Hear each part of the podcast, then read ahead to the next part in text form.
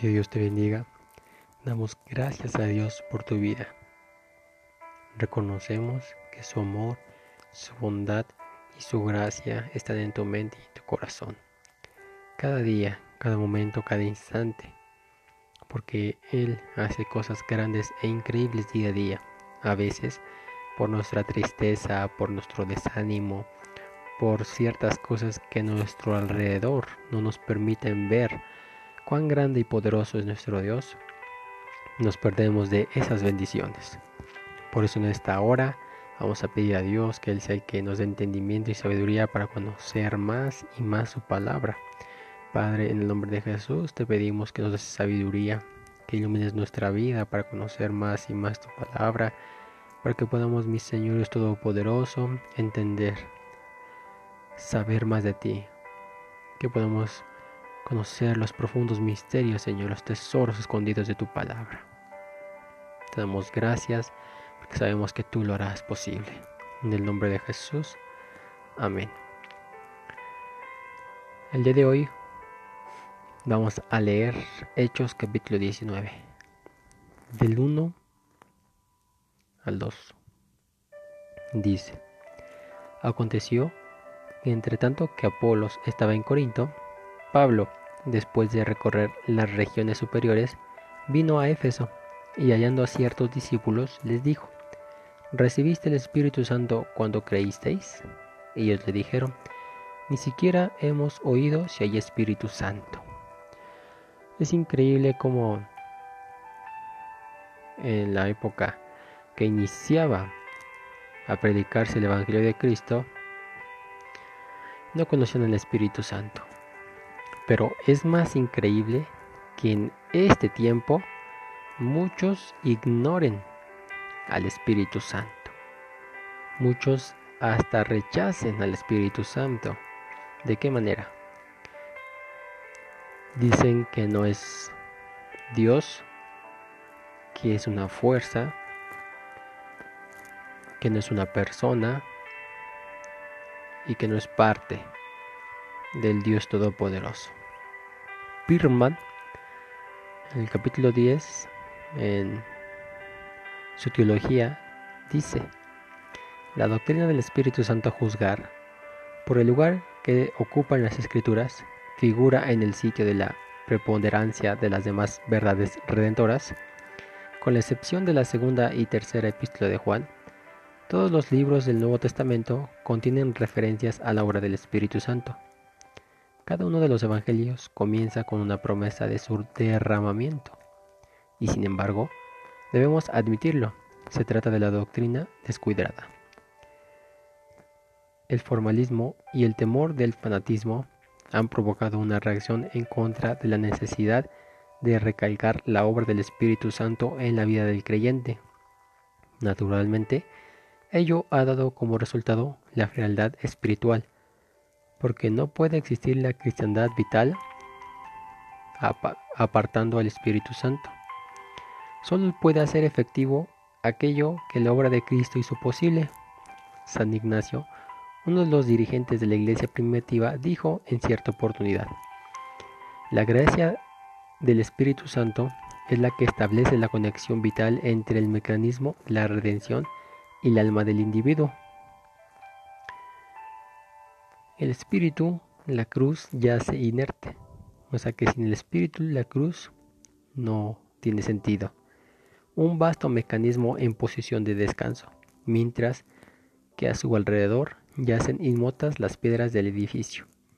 Solo después que el lazo ha sido asegurado, se puede proseguir la labor de levantar la vida del individuo mediante la fe y el amor hasta el lugar que le ha preparado en la iglesia de Dios.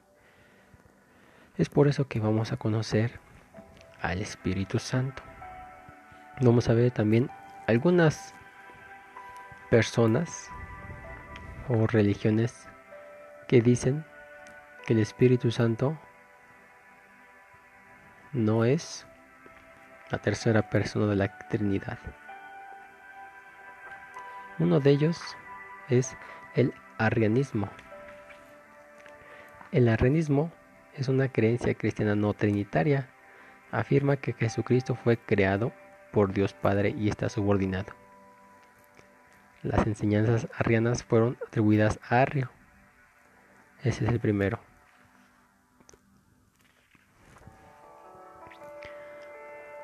Y así muchas religiones no creen en el Espíritu Santo. Pero es muy claro que se ha descuidado mucho esta doctrina. En otras palabras se llama neumatología, que es el estudio del Espíritu Santo. Debemos considerar la importancia que tiene este tema y así enseñarlo en la iglesia, dando los fundamentos que la Biblia nos da. El Espíritu Santo desde el Antiguo Testamento ha estado presente en Génesis capítulo 1 versículo 2, la tierra estaba desordenada y vacía, y las tinieblas estaban sobre la faz del abismo, y el Espíritu de Dios se movía sobre la faz de las aguas. El Espíritu estaba presente en el comienzo de la creación.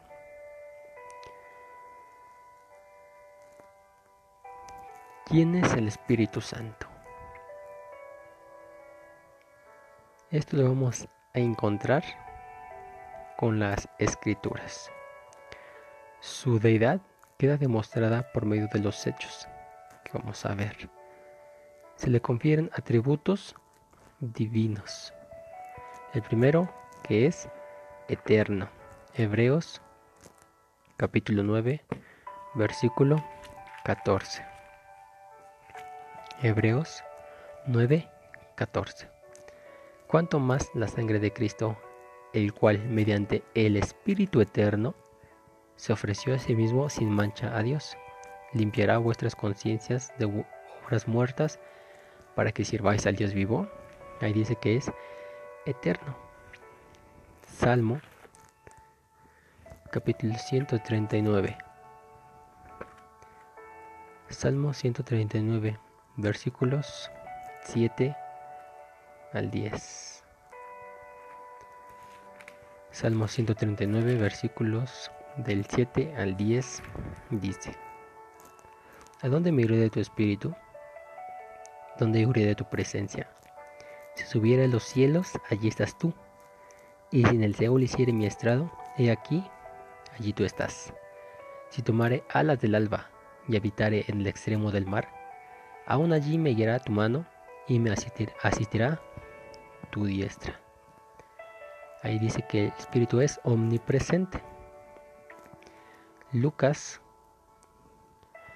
capítulo 1 versículo 35. Lucas capítulo 1 versículo 35 dice. Respondiendo el ángel, le dijo, el Espíritu Santo vendrá sobre ti y el poder del Altísimo te cubrirá en su sombra por el cual también el santo ser que nacerá ser llamado Hijo de Dios es omnipotente, todo lo puede. Y 1 Corintios capítulo 2 versículos 10 al 11 dice 1 Corintios capítulo 2 versículos 10 al 11 Pero Dios nos las reveló a nosotros por el Espíritu porque el Espíritu todo lo escudriña aún lo profundo de Dios. Porque ¿quién de los hombres sabe las cosas del hombre, sino el Espíritu del hombre que está en él? Así también nadie conoció las cosas de Dios, sino el Espíritu de Dios. Todo lo sabe, es omnisciente. Aquí vemos que tiene los atributos que solamente le pertenecen a Dios. También se le describe operaciones divinas. Es creador. Vamos a Job. Job capítulo 33, versículo 4. Job capítulo 33, versículo 4 dice, El Espíritu de Dios me hizo, y el soplo del Omnipotente me dio vida. El Espíritu es creador. También lo dice Génesis capítulo 1, versículo 2.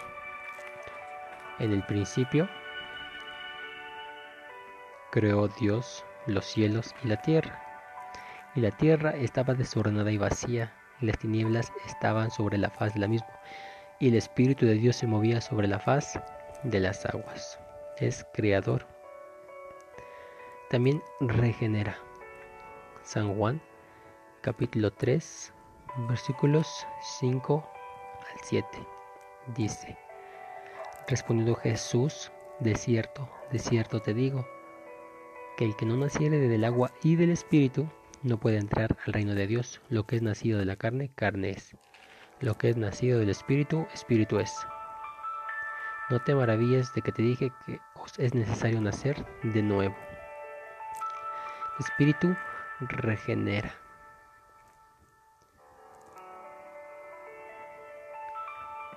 Son obras divinas que hace el Espíritu Santo de Dios. También Romanos capítulo 8 versículo 11 dice, Y si el Espíritu de aquel que levantó de los muertos a Jesús mora en vosotros, el que levantó de los muertos a Cristo Jesús vivificará también nuestros cuerpos mortales por su Espíritu que mora en nosotros. O sea que el Espíritu es, resucita, una obra poderosa.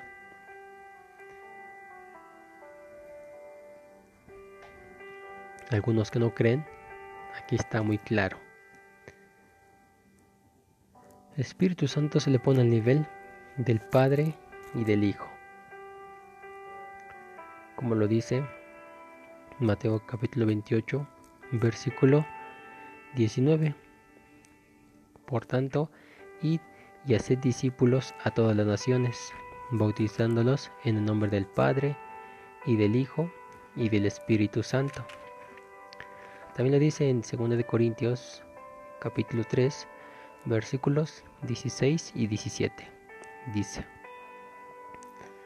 Pero cuando se conviertan al Señor, el velo le quitará, porque el espíritu del el Señor es el Espíritu, y donde está el Espíritu del Señor, allí hay libertad. Y 2 de Corintios capítulo 13, versículo 14. Dice, la gracia del Señor Jesucristo, el amor de Dios y la comunión del Espíritu sea con todos vosotros. Amén. El Espíritu Santo es una persona la tercera persona de la Trinidad, convence de pecado, de justicia y de juicio, y guía hacia la verdad. Donde leímos 2 de Corintios capítulo 3 versículos 16 al 17, habla de las personas que no han nacido de Dios y por esta causa tienen el velo espiritual que les impide entender la palabra de Dios. El versículo 17 es el contexto, es libertad, porque el pecado esclaviza, porque el Señor es el Espíritu y donde está el Espíritu del Señor, allí hay libertad. Dios es sabio y organizado. San Juan capítulo 4 versículos 23 al 24 dice, Dios es Espíritu. Nos está hablando de carácter, todas las cualidades de una persona. ¿Sí? La personalidad del Espíritu Santo es aquello que posee inteligencia, sentimientos y voluntad. No requiere necesariamente un cuerpo. Te invitamos a que creas en el Espíritu Santo de Dios porque es una persona importante para tu vida. La escritura dice muy claro que Él también es parte. Él es parte para que more en tu vida. Dice San Juan capítulo 14 versículo 15. Si mamáis guardad mis mandamientos, y yo rogaré al Padre y os dará otro consolador para que esté con vosotros para siempre. El Espíritu de verdad, al cual el mundo no puede recibir porque no le ve ni le conoce. Pero vosotros le conocéis porque mora con vosotros y estará con vosotros. Así que si tú realmente amas al Padre, el Espíritu Santo va a estar contigo. Y si no, no le conoces, porque el mundo no le puede recibir, porque no le ve ni le conoce. Este es el primer segmento de este maravilloso estudio del Espíritu Santo. Leímos que algunos no lo conocen, pero eso fue cuando empezaba a conocerse el Evangelio de Cristo. Ahora muchos también no quieren conocerlo o no quieren conocerlo, pero te invitamos a que tú mismo lo experimentes por tu propio experiencia, por tu propia experiencia. Que Dios te bendiga y pedimos a Dios que Él sea el que te ayude a entender y comprender su palabra. Damos gracias por escucharnos. Que Dios te siga bendiciendo en este maravilloso día.